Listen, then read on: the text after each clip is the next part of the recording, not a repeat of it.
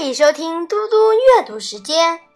今天我要阅读的是《三字经》。金子通，读诸史，考试系，知终始。自羲农至黄帝，号三皇，居上世。通晓经书和子书后，再读各种史书，从中考究各朝代相承的系统，了解历史兴衰的过程和原因，从而在读史中吸取教训。伏羲、神农、轩辕这三位上古时代的帝王，后人尊称他们为三皇。他们是上古时代的圣君。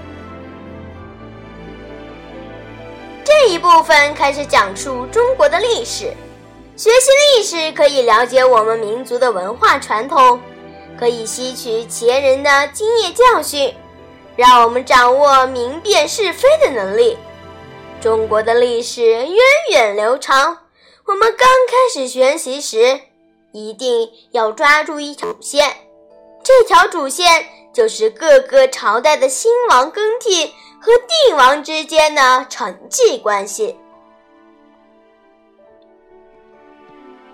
我现在来为大家讲一个故事：炎黄子孙的由来。在四千多年以前，中国长江流域和黄河流域居住着许多氏族部落。其中最著名的是黄帝部落、炎帝部落和蚩尤部落。这三个部落在相互交往的过程中，曾在今河北北部一带发生过数次大的战争。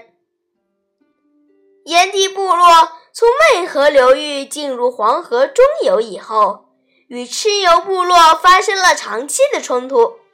炎帝被蚩尤打败以后，逃到了河北涿鹿，投靠黄帝部落。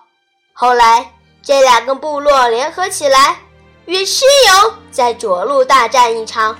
蚩尤战败，被黄帝部落杀死。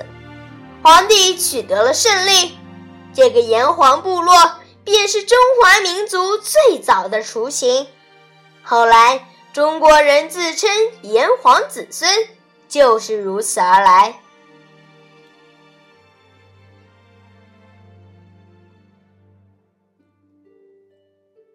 谢谢大家，我们下次再见。